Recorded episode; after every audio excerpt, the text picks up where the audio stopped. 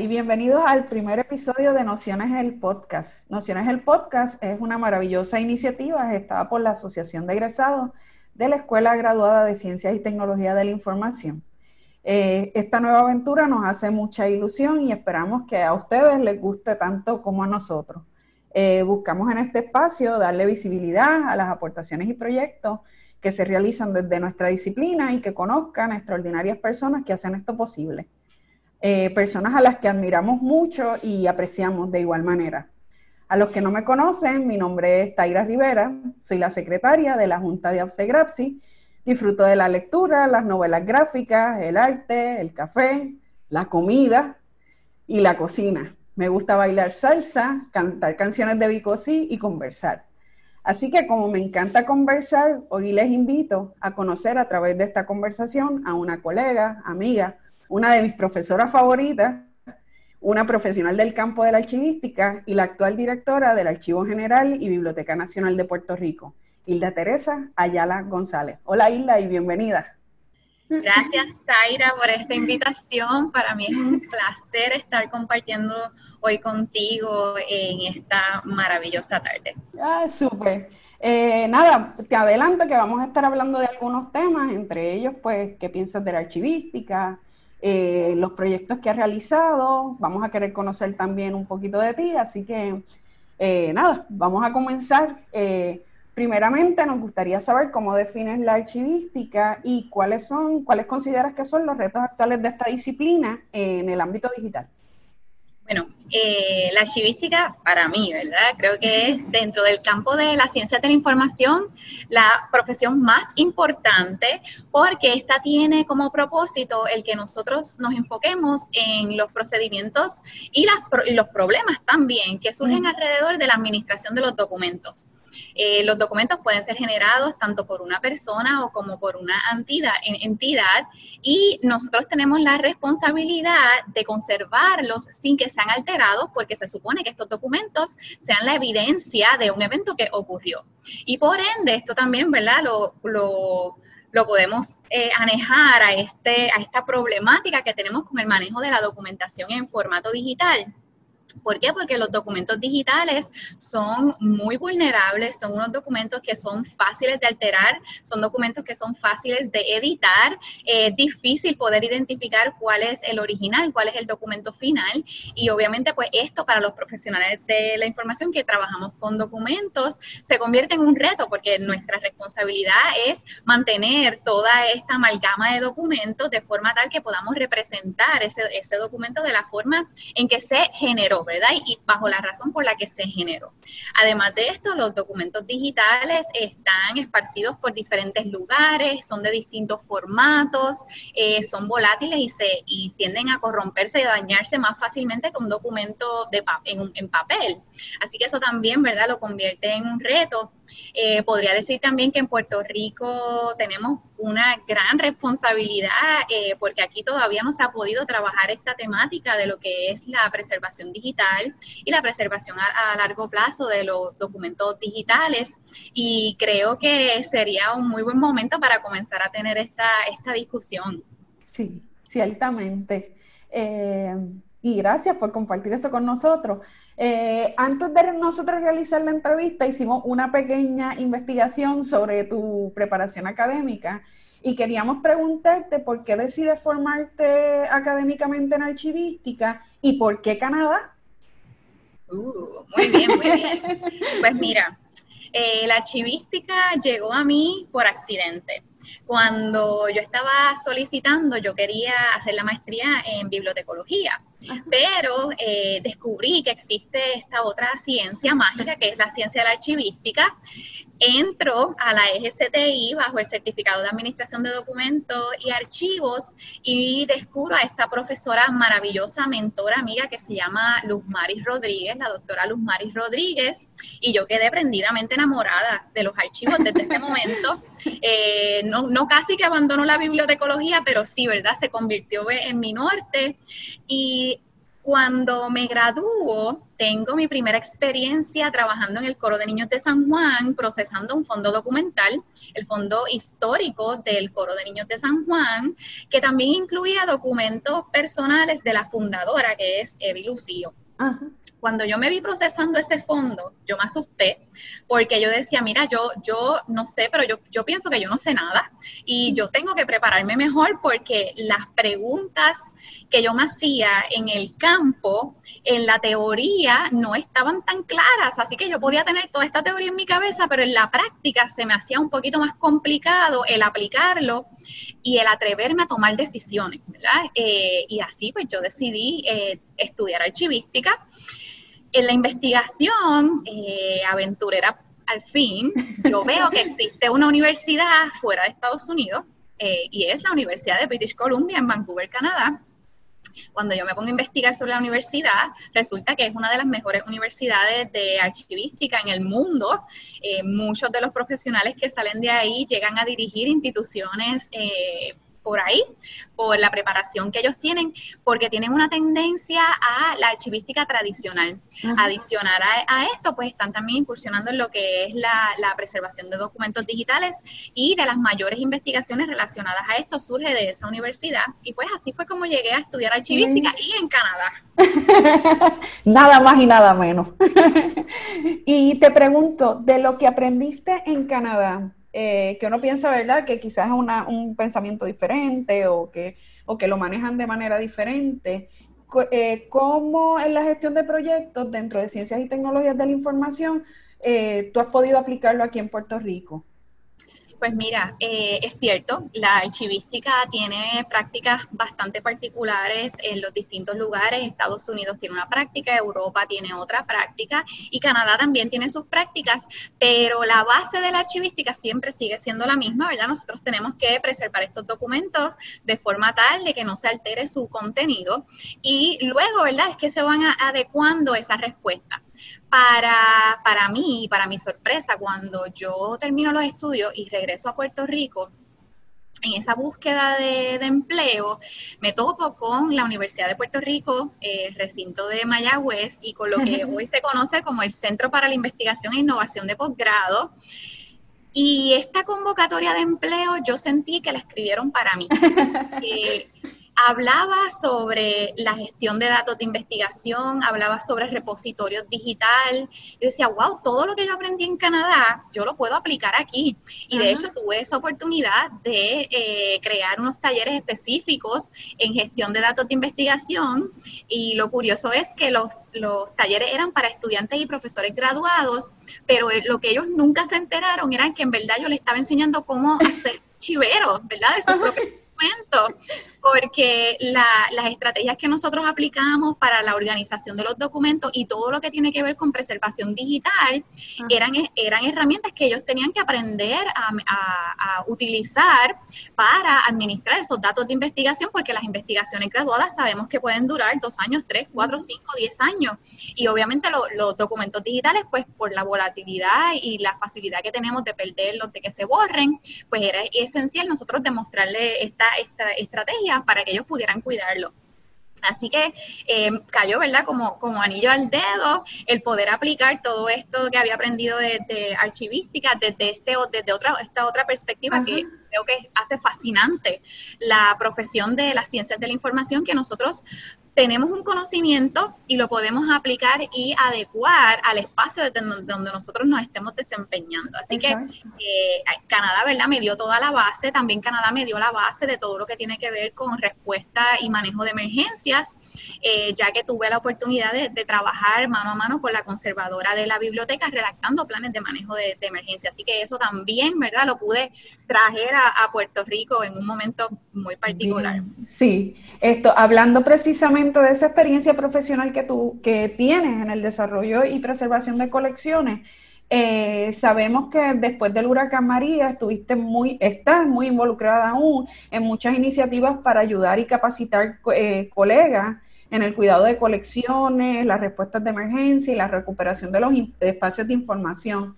Esto, desde esa perspectiva surgió el proyecto Puerto Rico Libraries, Archives and Museums Road to Recovery, A Timeline of Events After Hurricane Maria. ¿Viste qué bien me salió? ¿En qué consistió este proyecto? Eh, ¿Qué lo hace especial para ti y cómo crees que se desarrolla eh, este proyecto dentro del concepto de las humanidades digitales? Pues mira, este, este proyecto eh, surgió de una necesidad. Cuando ocurre el huracán María, pues obviamente el impacto que tuvo esto en la vida de todos fue bien grande, pero también las bibliotecas, los archivos y los museos eh, sufrieron muchísimo. Pero yo no quería que pasara por desapercibido para la historia futura, así que yo me convertí en una documentalista de todos los esfuerzos que estábamos llevando a cabo en la isla para recuperarnos de la emergencia que habíamos acabado de experimentar. Eh, desde Mayagüez, yo trataba, ¿verdad?, de poner mi granito de arena, tratando de identificar eh, fondos que le pudieran ayudar a las instituciones, eh, tratando de identificar daños y sirviendo como, como enlace para muchas iniciativas de apoyo que estuvieron ocurriendo desde el huracán hasta posterior, un año. Y como yo tenía acceso a toda esta información y la información estaba en mi correo electrónico, yo decía, mira, esto aquí no hace nada. Así que eh, comencé a escarbar, comencé a, a recuperar toda esta información y así fue que surgió este proyecto de, esta línea del tiempo de la recuperación. Desde la parte de, las humanidades digitales, es, un proyecto completamente de las humanidades digitales. Primero, la plataforma que eh, utilicé para hacer eh, este, este proyecto de documentación es Scalar y esta plataforma es muy utilizada para proyectos que son, eh, que dependen de medios, dependen de acceso a páginas web, dependen de videos, dependen de audio porque les facilita el acceso y esta plataforma a mí me la recomendó el doctor Joel Blanco con quien colaboré muchísimo durante este, este periodo, sí, ¿verdad? Que eh, extrañamos mucho.